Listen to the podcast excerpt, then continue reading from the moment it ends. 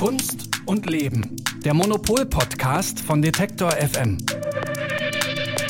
Herzlich willkommen zu einer neuen Folge von Kunst und Leben, dem Podcast in Kooperation mit dem Monopol-Magazin. Mein Name ist Sarah Steinert und ich freue mich sehr, dass ihr dabei seid. Vielleicht ja auch das erste Mal in 2022, obwohl das schon unsere zweite Folge im neuen Jahr ist.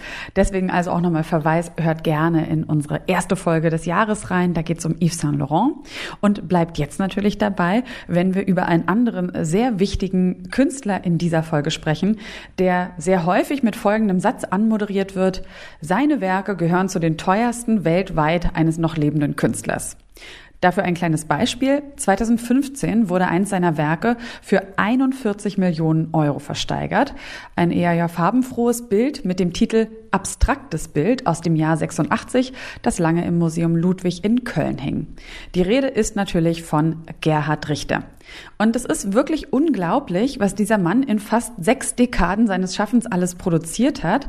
Mehr als 3000 Arbeiten umfasst sein Werk. Dazu verschiedenste Genres, Malerei, Fotografien, Zeichnung und Skulpturen. Und oft kann man sagen, teilt sich die Gruppe der KritikerInnen in BefürworterInnen und Gegnerinnen. Aber sein Einfluss, über den wird nicht gestritten. Die Frankfurter Allgemeine Zeitung betitelte ihn zum Beispiel als Meister aller Genres und der britische Guardian als Picasso of the 21st Century. In diesem Jahr, ganz genau am 9. Februar, feiert Gerhard Richter einen runden Geburtstag, und zwar einen sehr besonderen runden Geburtstag, seinen 90. Und auch genau aus diesem Anlass wird es eine Jubiläumsausstellung im Albertinum in Dresden geben mit dem Namen Gerhard Richter Porträts, Glas, Abstraktion. Dietmar Elger vom Gerhard Richter Archiv ist nicht nur einer seiner größten Kenner, sondern hat diese Ausstellung auch kuratiert. Und mit ihm sprechen wir im zweiten Teil dieser Folge. Zuerst aber wollen wir uns mit Gerhard Richter bzw. mit seiner Bedeutung für die zeitgenössische Kunst beschäftigen. Und dafür begrüße ich ganz herzlich die Chefredakteurin vom Monopol Magazin Elke Buhr. Hallo Elke. Hallo. Ja, Gerhard Richter ist äh, schon ein ganz schön großer Name und äh, trotz seines hohen Alters ist er äh, auch noch total präsent. Also alleine in 2021 hatte er neun Einzelausstellungen. Ganz schön verrückt, finde ich. Ähm, womit hängt das zusammen, dass er auf der einen Seite auch noch in seinem hohen Alter so wahnsinnig aktiv ist und gleichzeitig natürlich aber auch, dass noch so ein großes Interesse an ihm besteht, also dass Menschen wirklich auch Millionen für seine Werke ausgeben. Da habe ich schon so oft drüber nachgedacht. Äh, wieso gerade er? Also ich finde es wirklich auch eine, eine interessante Frage. Ähm, wenn man sich das Werk aber und die Geschichte dahinter anguckt, dann kommt man schon so ein bisschen drauf. Also ähm, ich glaube, das liegt unter anderem äh, daran, weil Gerhard Richter so äh, so was für jeden, also weil der weil der so unterschiedliche Aspekte seines äh, Werks hat. Also bei Gerhard Richter geht es ja eigentlich im Kern darum, was ist eigentlich Malerei, wie funktioniert sie und wie verhält sie sich zu unserer modernen Welt? Also jetzt auch nicht zu modern, äh, also, also moderne Welt äh, verstanden als äh, äh, eine Welt, in der Aus der Perspektive gibt. eines 90-Jährigen, nein. ja, der war ja auch nicht immer 90. Das stimmt. Aber also, äh, also es gibt sozusagen ähm, er stellt halt diese Frage, okay, was ist das Verhältnis von einem Foto, also von einer Abbildung äh, zur Malerei? Und mhm. ähm, das ist halt, äh, das ist so, halt so eine gute Verbindung irgendwie zur zeitgenössischen, zu zeitgenössischen Fragen. Aber auf der anderen Seite ist er halt auch wirklich rein technisch ein wirklich, wirklich guter Maler. Und ähm, das ist natürlich eine Verbindung, die praktisch unschlagbar ist, weil man hat so das Traditionelle dabei, man hat diese Malerei, man hat aber auch eine intellektuelle äh, Dimension. Und ähm, äh, außerdem hat er sich aber auch gleichzeitig nie so äh, krass positioniert. Also das heißt, ähm, er sieht seine Rolle als Künstler eigentlich darin, Bilder auszuwählen und zunächst mal zu mhm. zeigen und dann können sich alle selber äh, halt äh, fragen, was bedeutet das jetzt? Das heißt, es ist auch offen genug, dass da alle Anschluss haben und er hat außerdem noch diese unterschiedlichen Werkstränge. Also es gibt das gegenständliche Werk, wo er ja Fotos oft abmalt, diese schwarz, äh, diese schwarz-weiß, ein bisschen verwischten Fotos. Und es gibt aber auch das abstrakte Werk, diese Rakelbilder. Es gibt übermalte Fotografien. Und ähm, gerade so abstrakte Werke sind dann ja wiederum auch völlig anschlussfähig an, an alles Mögliche. Also das, ähm, das ist dann auch wieder sozusagen so als äh, Dekoration, also jetzt mal gemein gesagt, äh, für ähm, auch irgendwie Unternehmen oder so. Also mhm. Also das, äh, das ist dann wieder total offen. Und ich glaube, deshalb hat das so gut funktioniert. Und außerdem ist sowas ja auch immer so ein Selbstläufer. Also das heißt, äh, Gerd Richter ist teuer, mehr Leute wollen ihn haben, er wird noch teurer. Und dann ja, irgendwann ja. ist er sogenannte Blue Chip äh, und dann kommt irgendwie keiner mehr dran vorbei. Und ist, ist, ist man dann als so ein Künstler überhaupt noch streitbar? Also ich habe es in der Anmoderation so ein bisschen angesprochen. Es gibt natürlich ähm, äh, Fans und auch irgendwie eher Kritiker äh, oder KritikerInnen, ähm, aber so diese, so der Wert seiner Kunst, kann man über den noch diskutieren? Auf der nicht monetären Ebene? Naja, theoretisch könnte man wahrscheinlich, aber äh, ich weiß gar nicht, ob das das so weit, also ich glaube, man kann sich jetzt nicht hinstellen und sagen, ah, Gerhard Richter, äh, oh, völlig irrelevant oder so. Also ich glaube, mhm. da, der Zug ist abgefahren. Äh, man kann halt, glaube ich, für sich selber schauen, irgendwie, wie faszinierend finde ich das jetzt persönlich. Und ich finde bei Richter eigentlich, ähm, das ist lustig, das ist wie bei manchen Popstars, also so, äh, ich finde das Frühwerk äh, interessant. Also für mich persönlich, also ich fand Richter immer sehr seriös und deswegen auch fast so ein bisschen langweilig. Auch jemand, der so sehr durchgesetzt ist, da denkt man auch immer so, ach, da muss ich mich jetzt gar nicht so doll vielleicht mit beschäftigen, was natürlich auch ein Fehler sein kann.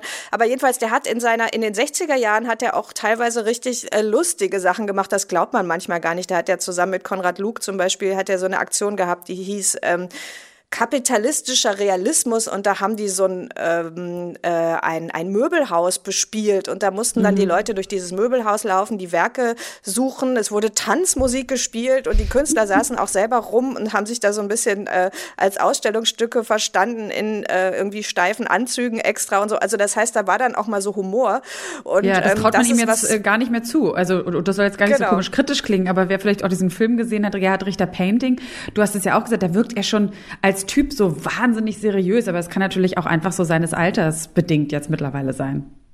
Ich glaube auch, dass er die, Haupt, die, die, die Mehrzahl seiner Karriere wirklich sehr seriös bestritten hat. Das kann man ja mhm. eigentlich auch niemandem vorwerfen. Das ist halt nur so, dass man sich dann freut, äh, wenn da auch mal was ein bisschen an, also gerade so anarchisch ist ja. halt was, das gibt's, das blitzt wirklich nur so im Frühwerk auf und ähm, das finde ich dann immer so ganz äh, erholsam, dass es das auch gibt bei ihm, weil sonst könnte man ja fast ein bisschen äh, Angst bekommen vor seiner mhm. Ernsthaftigkeit.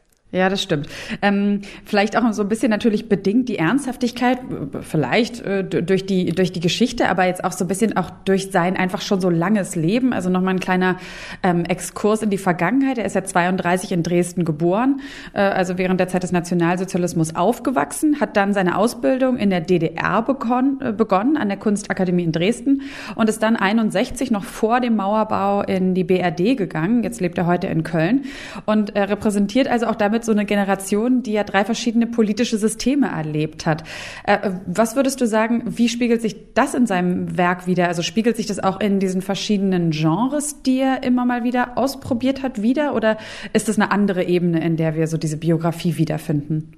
Also ich glaube gar nicht, dass, also ich glaube, das kann man jetzt nicht unbedingt analog setzen, dass man sagt, okay, er macht gegenständlich und abstrakt, weil er unterschiedliche Systeme erlebt hat, aber es spiegelt sich natürlich insofern teilweise in dem Werk selber wieder, als das, ähm, was ich gerade erzählt habe, dieser kapitalistische Realismus ist natürlich eine direkte Reaktion auf den sozialistischen Realismus und da geht es, glaube ich, auch darum, so einen Mittelweg zu finden zwischen amerikanischer Popart und äh, dem äh, sozialistischen Realismus, aus dem Richter gerade damals kam. Und ähm, ich glaube, generell ist es äh, vielleicht auch in so einer ähm, politischen Aufmerksamkeit von ihm zu sehen. Also er hat ja auch immer äh, große ähm, und sehr, sehr berühmte Zyklen und Werk, ähm, äh, Werke gemacht äh, zu ähm, Themen der deutschen Geschichte. Mhm. Es gibt diesen Birkenau-Zyklus von ihm, der gerade auch im äh, K21 in Düsseldorf zu sehen ist. Da hat er Fotos aus ähm, dem Konzentrationslager äh, abstrakt übermalt. Und äh, also er hat lange gerungen mit diesem Thema, wie den Holocaust in Malerei verwandeln und hat halt da diese übermalten äh, Fotografien gezeigt und ähm, er hat einen berühmten äh, Zyklus zu Stammheim gemacht, zu den RAF-Morden mhm. und ähm, dann gibt es dieses Bild von seiner Tante Marianne, was ja auch oft äh, zitiert wird, die halt ähm, äh, Euthanasie-Opfer war. Also das heißt, dass er immer wieder sich damit auseinandergesetzt hat, wobei wie ich ja auch, also wobei er eben immer, ähm, also er zeigt halt, also er, er wählt Bilder aus und mhm. dann ähm, also zum Beispiel zu Stammheim, da hat er dann ja noch keine Aussage zu gemacht, sondern man fragt sich halt nur, okay, wir sehen diese Bilder, wir sehen diese Menschen, was, ja. was bedeutet uns das? Und mhm. das finde ich eigentlich, äh, diese Offenheit, äh, die macht es dann auch letztlich auch äh, spannend. Mhm. Da dachte ich auch so, das werden wir dann auch mit Dietmar Elger vielleicht ein bisschen besprechen können, noch mal so ein bisschen mehr in die, in die, äh, ja auch in die Gedankenstruktur oder auch äh, zu verstehen, noch mal ein bisschen mehr Gerhard Richter und seine Absichten, weil er sich ja oft als jemand oder es auch oft in Interviews gesagt hat, dass er eben nicht äh, so so so eine Absicht äh, verfolgt, wenn er seine Kunst schafft. Aber wenn wir dann noch mal zurückgucken, was ich mich gefragt habe, ist, was war eigentlich sein Durchbruch? Also was äh, hat so dazu geführt, dass er überhaupt so gehypt wurde? Ist es dann dieses Frühwerk? Ist es aus seinen ja aus seiner wilden Zeit äh, damals in der DDR oder äh, kann man das irgendwie so ein bisschen festpinnen? Weil ähm, auch in dieser Dokumentation Gerhard Richter Painting sieht man, ähm, sieht man ja auch schon eben, dass äh, Leute, mit denen er schon seit Ewigkeiten in Kontakt ist und die in den, ich glaube auch schon in den 80er Jahren oder sowas hat er ja auch schon international ausgestellt, wenn ich mich jetzt richtig erinnere. Ähm, was war so dieser Punkt, wo man wirklich sagen könnte, okay, ja, da ab dem Moment hat er es eigentlich geschafft? Also das ging schon relativ schnell. Also in den, in den 1960er Jahren hatte er halt, ähm, äh, wo er halt noch so ein bisschen dieses Anarchische hatte und dieses Spielerische, hat er aber gleichzeitig ja auch schon diese Schwarz-Weiß-Bilder äh, gemalt, diese Fotografien abgemalt in diesem äh, unverkennbaren, ähm, äh, bisschen äh, verschwommenen Stil. Und ähm, das heißt, das mischte sich da schon. Und ähm, ich glaube, diese Malerei, äh, die hat die Leute damals wirklich auch schon fasziniert und berührt, weil das eben diese ähm, interessante Reaktion auf die, ähm, ja, auf, auch auf Massenmedien war.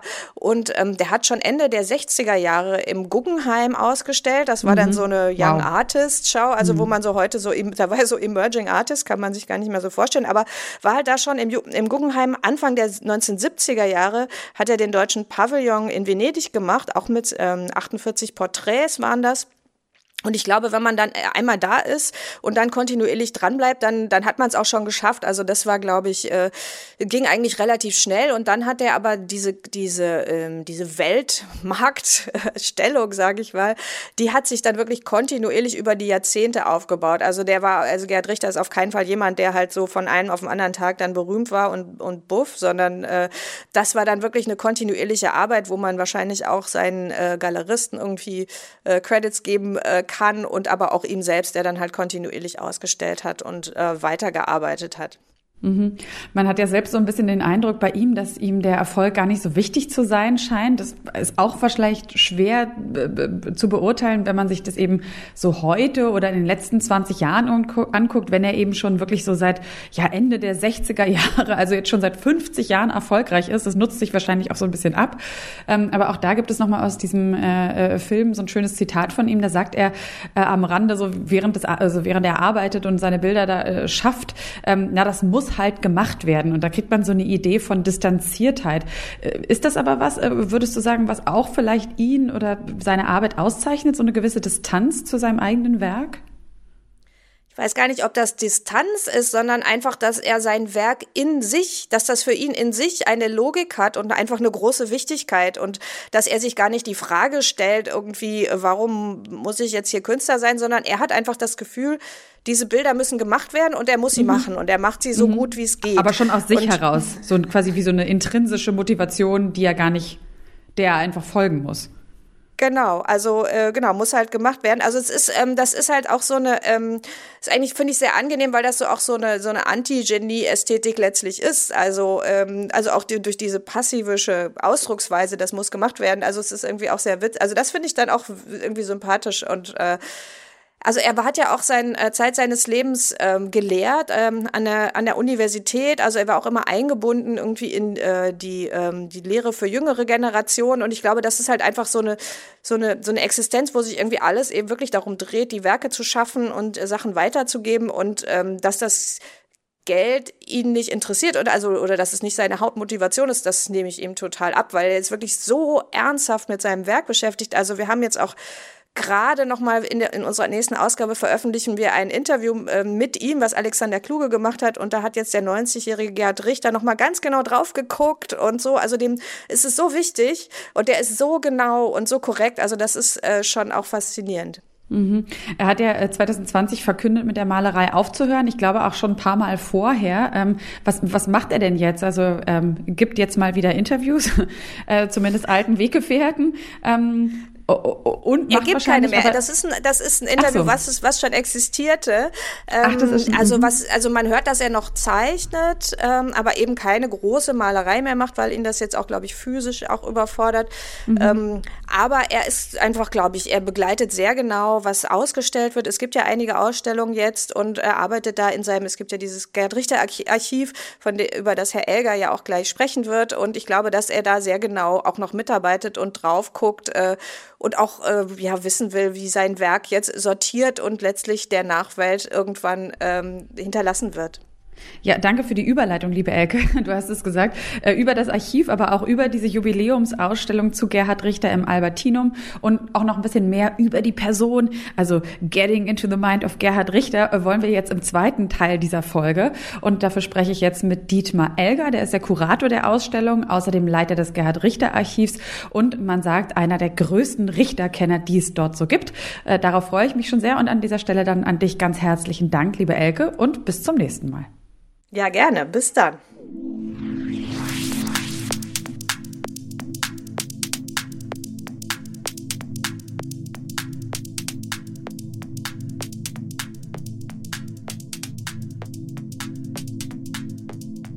Gerhard Richter Porträts Glas Abstraktion. So heißt die Ausstellung, die anlässlich des 90. Geburtstags von Gerhard Richter im Albertinum in Dresden ab dem 5. Februar zu sehen sein wird.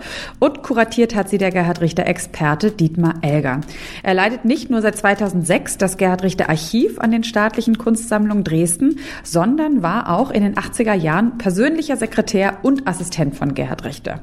Wie das wohl so war, wie heute sein Verhältnis zu Richter ist und natürlich auch, was einen in der neuen Ausstellung alles so erwartet. Darüber spreche ich jetzt mit ihm, mit Dietmar Elger. Ganz herzlich willkommen im Podcast. Hallo. Ja, hallo, guten Morgen. Hm. Guten Morgen. Ähm, ja, Herr Gerhard Richter ähm, ist ja nicht gerade bekannt dafür, mit sich und seiner Person so in der Öffentlichkeit hausieren zu gehen. Und wer vielleicht die Dokumentation, von der ich jetzt schon ein paar Mal gesprochen habe, Gerhard Richter Painting gesehen hat, ähm, bei dem hat sich vielleicht auch der Eindruck des medienscheuen Künstlers noch verstärkt. Jetzt ist es für Sie wahrscheinlich ein bisschen anders. Sie arbeiten ja schon lange bei ihm und mit ihm zusammen. Äh, vielleicht können Sie deswegen ein bisschen beurteilen, ist diese Distanziertheit Charakter oder ist das auch eine Reaktion auf den Rummel um seine Person und vielleicht eher eine in Anführungszeichen neuere Geschichte? Nein, das ist es, glaube ich, nicht. Äh, der Charakter hat sich nicht geändert und war schon damals in Mitte der 80er Jahre, als ich für ihn ähm, als ähm, Sekretär gearbeitet habe, so Herr Richter ist ein sehr ruhiger Mensch, mhm. ähm, sehr zurückhaltend. Er ähm, hat nicht diese Künstlerattitüde, überhaupt nicht. Und von daher hat sich das wenig geändert. Er hat sich vielleicht jetzt in den letzten Jahren etwas mehr noch zurückgezogen, als er das früher gemacht hat, als er dann eben doch auch äh, bei Ausstellungseröffnungen stärker aufgetreten ist als jetzt. Mhm. Man hat äh, so ein bisschen das Gefühl bei diesen ähm, äh, Szenen, die man auch in der Dokumentation und im Film sieht, dass ihm das auch wirklich total unangenehm ist. Also gerade bei Ausstellungseröffnungen, wenn äh, er dann auf die Bühne gebeten wird oder generell, wenn dieser Rummel um seine Person ähm, so, so stark stattfindet, was natürlich in seinem Fall bei seiner ja, Bedeutung oder bei seiner Stellung so in der Kunstwelt natürlich auch kein Wunder ist. Ähm, Jetzt haben Sie gerade gesagt, das hat sich nicht so groß verändert, aber ist, ist da auch so eine Unterscheidung? Also kann er sehr wohl mit der, äh, mit der Resonanz auf sein Werk umgehen und nur nicht mit der Resonanz auf seine Person? Ähm, ja, da könnten Sie recht haben. Ähm, denn die Resonanz auf sein Werk nimmt er natürlich doch deutlich wahr. Also er, er weiß schon, was um ihn herum zu seinem Werk passiert, aber er ist äh, Persönlichkeit halt eher scheu und mhm. von daher ähm, mag er diesen Rummel nicht und der in den letzten Jahren vorhandene Auftrieb der Journalisten bei den Pressekonferenzen, das ist ihm schon ähm, unangenehm. Mhm. Ne? Mhm. Wie war das denn damals, als Sie 84 war das ja, glaube ich, als sein ja, Assistent und oder Sekretär im Atelier bei ihm in Köln, glaube ich, anfing? Ähm, wie kam es eigentlich dazu? Ja, ich äh, habe ihn 1980, also noch mal vier Jahre vorher, kennengelernt. Da war ich Student an der Universität in Hamburg, hatte ein Referat zu schreiben über Gerhard Richter und ähm, habe gedacht, ja, ein lebender Künstler ähm, in einem Kunstgeschichtsreferat, das hat man ja nicht so oft. Die mhm. meisten sind ja tot. Ähm, und ich habe ihn dann angerufen und gefragt, ob ich ihn für dieses Referat interviewen könnte. Mhm. Und äh, da hat er mir gerne zugesagt. Dann bin ich nach Düsseldorf gefahren und habe dieses Interview gemacht. Und da sehen Sie schon, wie sehr sich äh, die Situation in den letzten Jahrzehnten zumindest geändert hat, weil eine solche ähm, Geschichte wäre heute überhaupt nicht mehr möglich. Mhm. Und was, was hat Sie damals und was begeistert Sie auch heute noch an Gerhard Richter? Sie haben es ja gesagt, klar, das ist ja für viele, glaube ich, dieses ein noch lebender Künstler. Und in den 80er Jahren hatte er ja schon, ähm, war ja schon wahnsinnig erfolgreich, sehr bekannt. Ähm, aber was ist es, würden Sie sagen, was äh, Sie damals darüber hinaus quasi noch zu ihm, was Sie da so hingezogen hat? Ja, ich habe mich ja schon früh für Kunst interessiert und ich habe auch selber gemalt in den äh, 70er Jahren, als ich noch Schüler dann war. Mhm. Und ähm, dann äh, war, da war Gerhard Richter so ab Mitte der 70er Jahre schon einer der Künstler, die mich besonders fasziniert haben. Neben äh, Salvatore Dali, eine ganz andere Richtung, aber Dali war halt damals für alle jungen Leute ähm, eine wichtige Position. Also Dali war irgendwie äh, das war für die für junge, für junge Leute die, die Künstlerfigur irgendwie. Ja, nicht mehr Picasso, sondern Dali. Aber ich habe mich dann so ein bisschen in die Gegenwart entwickelt und geschaut, wer mich dort äh, interessiert und bin dann relativ schnell auf äh, Gerhard Richter gekommen und habe da auch Bücher gekauft, Kataloge eben und ähm, hatte, als ich ihn 1980 ähm, kennengelernt habe, äh, schon so eine fünfjährige Entwicklung, in der mhm. ich mich mit dem Werk äh, beschäftigt hatte. Mhm. Und was, äh, was hat er damals ähm, äh, geschaffen? Also man muss ja eben sagen, man kann ja nicht einfach sagen, jetzt gemalt, weil er ja eben auch in den Genres so gewechselt hat. Ähm, aber was war damals so der, der, der Fokus seiner Arbeit? Ja, ich hatte, ich hatte sozusagen auch ein, eine Art äh, Erweckungserlebnis noch. Und zwar gleich im ersten Semester in Hamburg habe ich äh, in der Kunstbuchhandlung einen Katalog gekauft äh, mit Bildern, die er gezeigt hatte im Museum in Eindhoven, im Van Abbe Museum.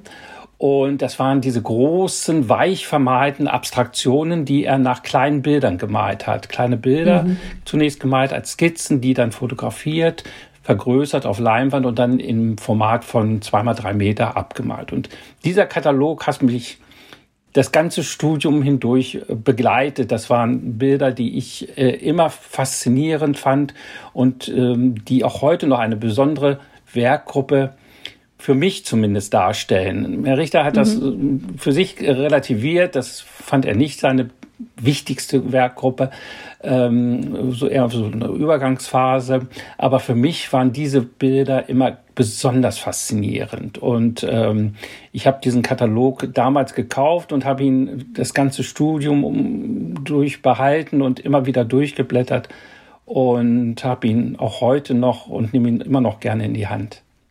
Und können Sie sagen, was ist es, was Sie daran so fasziniert hat? diese äh, ungewöhnliche, dieses ungewöhnliche dieser Bilder, diese fremde Komposition der Bilder, dieses äh, sehr, äh, das waren halt Räume, weil es alles weich vermalt war, waren es abstrakte Räume, die man, die man sah und die, die man so gar nicht mit nichts verband und nicht zuordnen kann. Ähm, das war halt äh, völlig fremd und völlig ungewöhnlich. Also das äh, war ähm, sowas hatte ich auch noch nie gesehen. Also das war ganz, ganz neu für mich und äh, völlig überraschend und staunlich und äh, beeindruckend. Mhm. Und äh, gibt es so, was Sie über die Jahre beobachtet haben, vielleicht so ein Kernprinzip seiner Arbeit? Oder hat sich das, kann man das gar nicht so fassen? Naja, es gibt äh, zwei Prinzipien. Das eine ist äh, der Verzicht auf Komposition, den man immer wieder findet in seinem Werk, in den ersten Jahrzehnten vor allen Dingen also Komposition zu vermeiden, traditionelle Komposition zu vermeiden, das, dieses kunstgeschichtliche. äh, Moment und später dann eben der starke Einfluss des Zufalls auf seine Werke. Das sind zwei wichtige Prinzipien, würde ich sagen, die sein Werk äh, bestimmen und die man durch alle Unterschiede, die es in seinem Werk gibt, immer wieder und in allen Werkgruppen, allen unterschiedlichen Werkgruppen wiederfindet. Mhm. Ähm, dazu auch äh, ein Zitat, äh, was man wahrscheinlich auch schon ein paar Mal gehört hat, aber was das irgendwie nochmal ganz gut zusammenfasst von ihm. Da sagt er, er verfolgt keine Absicht, kein System, keine Richtung, hat kein Programm, kein Stil, kein Anliegen. Ähm, also das ist wahrscheinlich dieses Prinzip Zufall. Und ähm, wenn man das eben ganz auch gerade für die für das Malen der abstrakten Bilder der letzten Jahre sich anschaut, ähm, dann hat man auch wirklich so ein bisschen so diesen Eindruck, also das ist, wenn er so die ersten die ersten Pinselschläge, die erste Farbauswahl, also dann, natürlich gibt's da irgendwie ähm, da passiert was, aber es scheint wirklich jetzt nicht so äh, ein Konzept zu geben. Und dann entwickelt sich das Bild eher. Und in diesem Film sieht man dann ja auch, äh, wie die wie die Assistenten dann zu der jeweil zu dieser Zeit dann sagen jetzt jetzt hängen hier die Werke, die vielleicht fertigen Werke mal zwei drei Wochen, diese Zeit müssen sie überstehen. Und wenn Herr Richter bis dahin ähm, ja sie quasi nicht nochmal verändern möchte, dann ist das auch so, dass das Endresultat. Ähm, das, äh, da habe ich auch so ein bisschen gedacht, das klingt ja dann, also ich meine, man hat ja zu nichts ähm, über eine lange Zeit die gleiche Meinung. Ähm, also das, das wirkt dann wirklich so ein bisschen so, okay, ja, das, wann ist denn dann dieser Moment gekommen, an dem er sagt, so, das ist jetzt final das, womit ich dann auch Jahrzehnte oder vielleicht immer leben kann. Das kann man doch gar nicht richtig absehen, oder? Ja, das ist sicherlich die schwierigste Entscheidung in diesem Werkprozess der, der sich auf die, vor allen Dingen auf die abstrakten, großen, farbigen, abstrakten Bilder bezieht. Am Anfang, das hat er auch so gesagt, am Anfang ist man relativ frei, weil man weiß, äh, das Bild wird sich sowieso noch verändern. Da kann man erstmal in, in irgendeiner Form Farbe auftragen, auch egal welche Farben das sind. Und dann arbeitet man über diese Farbe hinüber und über diese, über die nächste Schicht und über die nächste Schicht und über die nächste Schicht.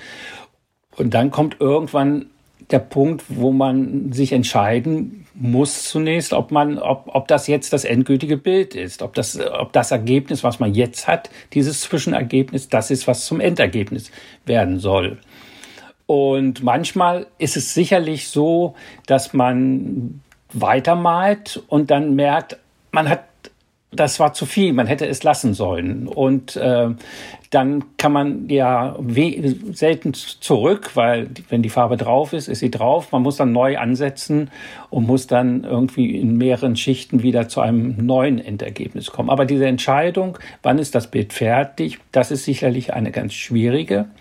Und ähm, es gibt sicherlich auch Bilder, die, die, die er dann irgendwann nach längerer Zeit nochmal äh, also nach diesen drei Wochen oder so, dann nochmal sich vorgenommen hat, wo er gesehen hat, ja, das ist, ist doch nicht. Ich habe ähm, Bilder im Atelier gesehen, wo ich gedacht habe, äh, die sind jetzt fertig, das, das ist es jetzt und äh, das ist ein wunderbares Bild und die dann alle äh, noch äh, übermalt worden sind, weitergemalt worden sind. Ich, es gab auch ein, es gibt ja ein Gemälde, ein großes abstraktes Gemälde, was meinen Namen trägt und was deshalb meinen Namen trägt, weil ich ähm, ins Atelier gekommen bin, also in dem Raum, wo er malt und gesagt habe, äh, jetzt so, so ist es fertig, so, so ist es perfekt und so. Und das hat er dann auch so gelassen und hat diesem Bild dann aber sich dann doch distanziert davon. Ja, oder nicht? Ja, ist es jetzt eine Hommage oder Distanzierung? Äh, nein, es ist, ähm, es ist, äh, eigentlich ist es zur Identifizierung gewesen, mhm. weil er dann äh, durch, den, durch meinen Namen sich immer dran erinnern konnte, äh, welches Bild es ist. Ja, und äh, Sie, äh, äh, jetzt haben Sie eigentlich schon meine Frage beantwortet. Jetzt äh, dachte ich nämlich, ich könnte von Ihnen jetzt erfahren, ob Sie, äh, ob Sie quasi heraus, ähm, ob Sie ahnen können, an welchem Moment er ähm, die quasi so, so ein abstraktes Bild, ab welchem Moment er sagen wird, jetzt ist es für ihn fertig. Also ob Sie beschreiben könnten, ähm, welcher Moment es ist und was genau ihn dann dazu bewegt, das als fertig zu empfinden. Aber jetzt habe ich das äh, mit dem, was Sie gesagt haben, würde ich sagen, wahrscheinlich können Sie hm. das nicht beantworten, oder? Ja, also wenn man die Bilder im Atelier sieht, im Werkprozess, erkennt man schon, dass die Bilder zu einem bestimmten Zeitpunkt, wo man sie sieht, nicht fertig sind. Also das, mhm. das sieht man schon. Äh, mhm. hat man auch das Gefühl, nein, das ist jetzt noch nicht das Endergebnis. Mhm. Und was ist es? Aber können Sie es beschreiben? Äh, nein, kann man schwierig. Das kann man wirklich nur, das kann man sehen. Ne? Ja. Na, also man kann das sehen, äh, äh, aber man kann es schlecht beschreiben. Also es ist eine mhm. Empfindungssache auch. Äh, Worte dafür findet man, glaube ich, schlecht, weil ähm, das ähm, ähm, funktioniert nicht, denke ich. Ja, Na. das ist ja auch ähm, etwas, was auch Gerhard Richter immer wieder gesagt hat. So, es gibt eigentlich keine Sprache für, für, also keinen Ausdruck, keinen sprachlichen Ausdruck für das, was künstlerisch da passiert. Und deswegen ähm, ja wahrscheinlich auch nicht für den Prozess, für die Entscheidung und für das Ergebnis. Aber es gibt ja Dinge, über die man äh, doch sehr wohl äh, auch quasi sprechen kann. Ähm, wir machen mal einen kleinen Sprung nochmal in die Biografie von Gerhard Richter. Ähm, die hat ja äh, viele Brüche, kann man sagen, erfahren, wie auch viele seiner Generation, die in Deutschland aufgewachsen sind. 32 geboren, Kindheit im Nationalsozialismus, äh, Ausbildung in der DDR begonnen, dann noch vor Mauerbau in den Westen gegangen. Und 2020 gab es ja zu diesem Erlebnis, ähm, also quasi sein, sein Weggegang aus der DDR, äh, eine Ausstellung, die hieß Es ist, wie es ist, It is as it is, die Sie kuratiert haben. Und die beschäftigt sich ja mit dem wahrscheinlich größten Umbruch für Gerhard Richter, also diese Zeit um 61, als er dann äh, nach Düsseldorf und Umgebung gekommen ist und versucht hat, dort Fuß zu fassen, anzukommen. Äh, was würden Sie denn sagen, was sind so Ihre Erkenntnisse aus dieser Arbeit und welchen Einfluss haben die auf das Gesamtwerk von Richter oder beziehungsweise welche, welcher, welchen Einfluss hat diese Zeit auf sein Gesamtwerk? Hm. Ähm, ja, wir haben diese Ausstellung gemacht, die die Zeit 61, 62 äh, umfasst. Das ist äh, Weggang aus der DDR bis zum eigentlichen Beginn seines offiziellen Werkes mit dem Tisch von Ende 62. Diese Zeit, die auch wenig bekannt ist und über die wir eigentlich wenig wissen. Nun haben wir aber vor etwas mehr als zehn Jahren zwei Briefkonvolute gekauft, in denen er sehr ausführlich aus dieser Zeit berichtet in Briefen an Freunde in der DDR. Das sind eben Tageseindrücke, das ist unmittelbar, schreibt er aus der Gegenwart, aus dem, was er täglich erlebt, äh, an seine Freunde in der DDR, in Dresden und in Berlin, äh, ähm, wie es ihm ergeht und wie es vorangeht mit der Arbeit. Das ist ein sehr ähm, spannendes Material und bildete die Grundlage für diese Ausstellung zusammen mit äh, fünf Gemälden, von denen ich glaube, dass es so ziemlich alles ist, was aus dieser Zeit sich wirklich erhalten hat, aus diesen frühen äh, ach, ersten 18 Monaten in der Bundesrepublik in Düsseldorf, wo er dann studiert hat.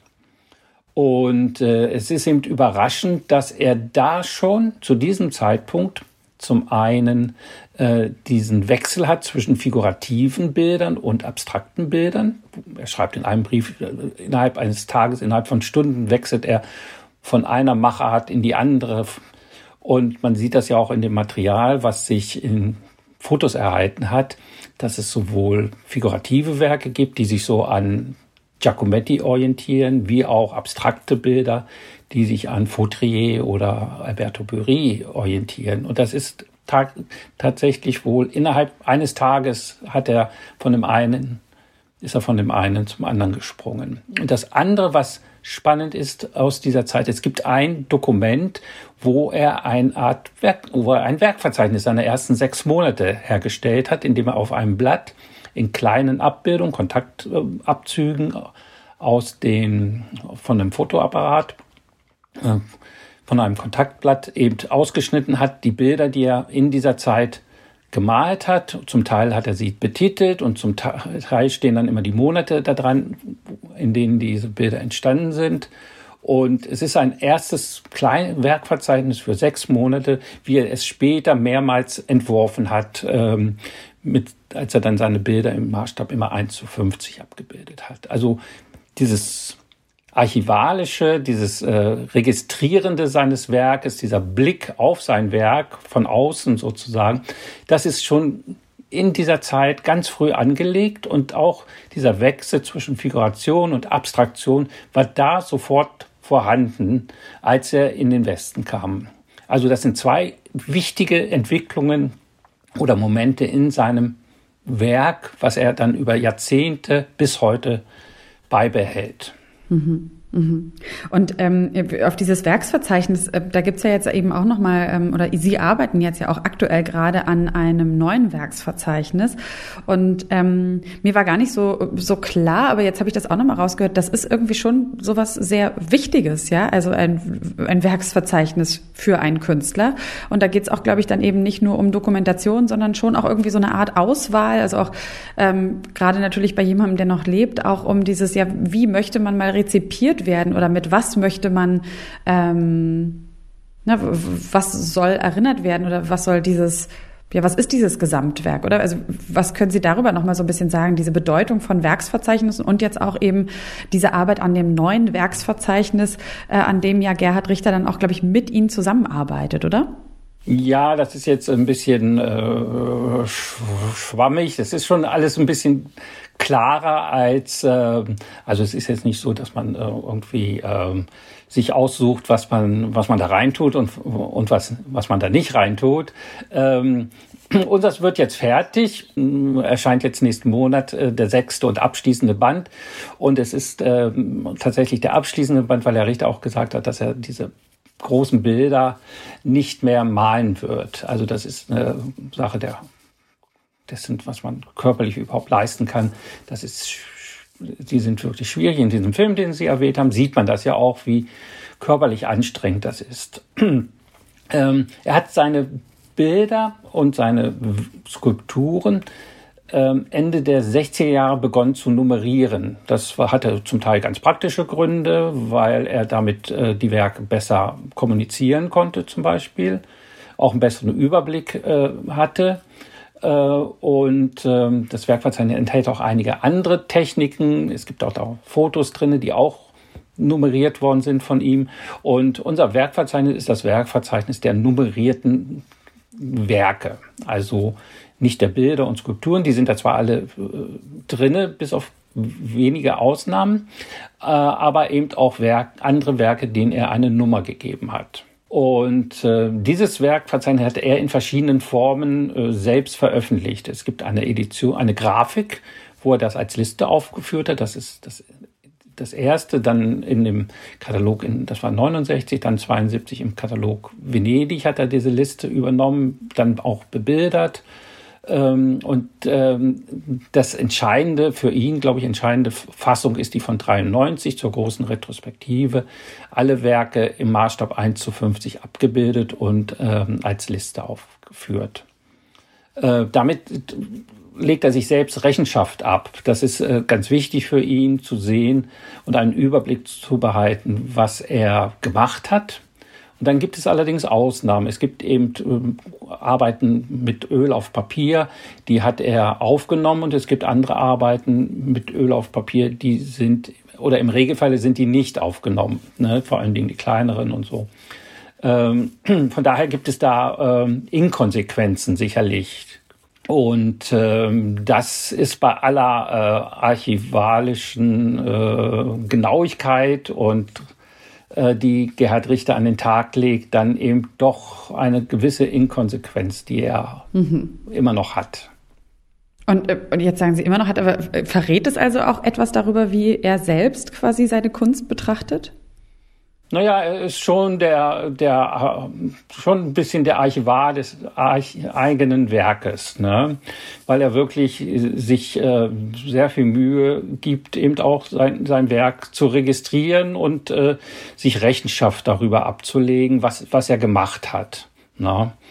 Ähm, er hat zum Beispiel für die grauen Bilder hat er ein eigenes Werkverzeichnis nochmal angelegt. Ähm, dann hat er auch mal seine Produktion jedes Jahres ausgerechnet äh, in, in, in, in Größe der Bilder, wie, wie viel er jedes Jahr produziert hat. Das ist allerdings ein bisschen schwierig, wenn da Skulpturen dabei sind und so. Äh, aber äh, das hat er auch wissen wollen, zum Beispiel, wie, wie, wie produktiv war, war er, ist er gewesen in den letzten Jahren oder so. Und, und ist das aber normal oder womit hat das zu tun? Nein, das ist schon, äh, das ist nicht, äh, das machen die wenigsten, weil es auch äh, natürlich die meisten Künstler gar nicht interessiert. Ne? Ja. Ähm, aber ähm, Richter ist da schon, ähm, in, hat da eben noch einen anderen Zugang zum eigenen Werk, außer der, der Produktion auch ähm, der, der Verwaltung des eigenen Werkes vielleicht. Ne? Mhm, mhm. Ja, spannend. Okay, ähm, also dann doch etwas äh, ein bisschen richterspezifisches, dass dieses Werksverzeichnis eine größere Rolle zu spielen scheint.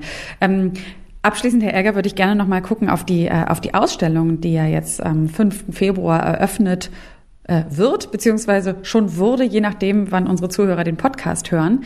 Ähm, Nochmal der Name der Ausstellung heißt ja Gerhard Richter Porträts Glas Abstraktion, zu sehen im Albertinum in Dresden. Ähm, was, was ist dann dort zu sehen, also aus ja, 60 Jahren künstlerischen Schaffens? Mhm ja, drei Begriffe und drei Räume und ähm, mehr oder weniger kann jedem Begriff einer dieser drei Räume in der Ausstellung zugeordnet werden.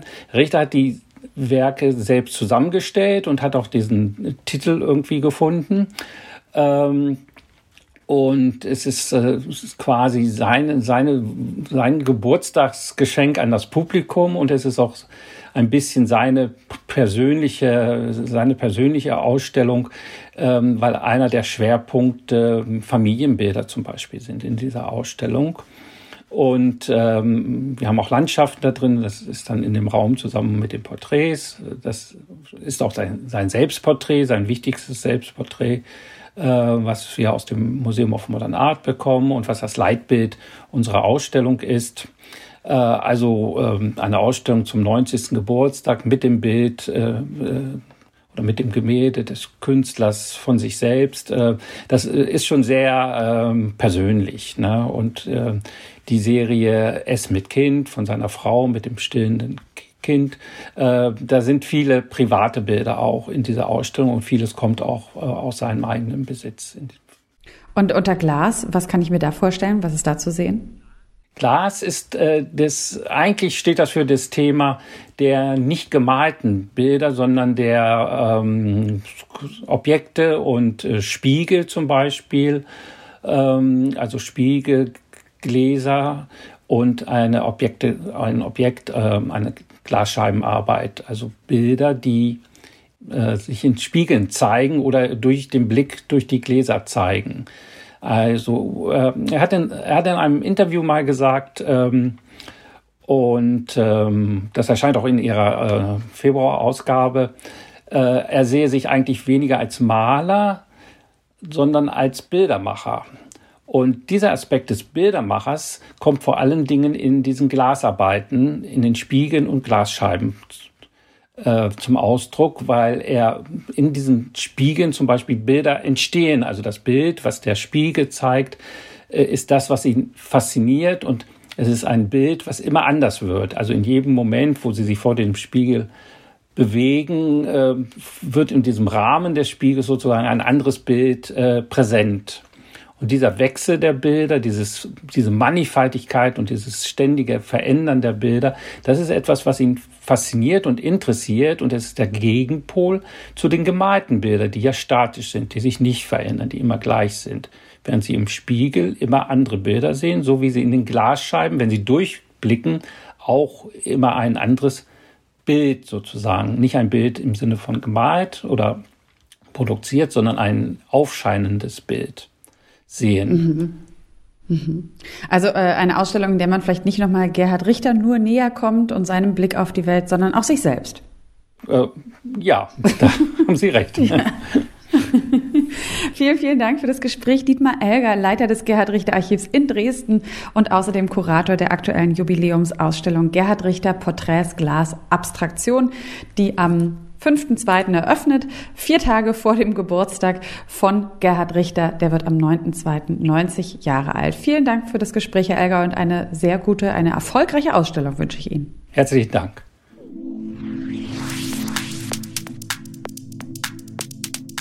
Und damit sind wir auch am Ende dieser Folge angelangt, in der wir über Gerhard Richter gesprochen haben und über seine Bedeutung für die zeitgenössische Kunst.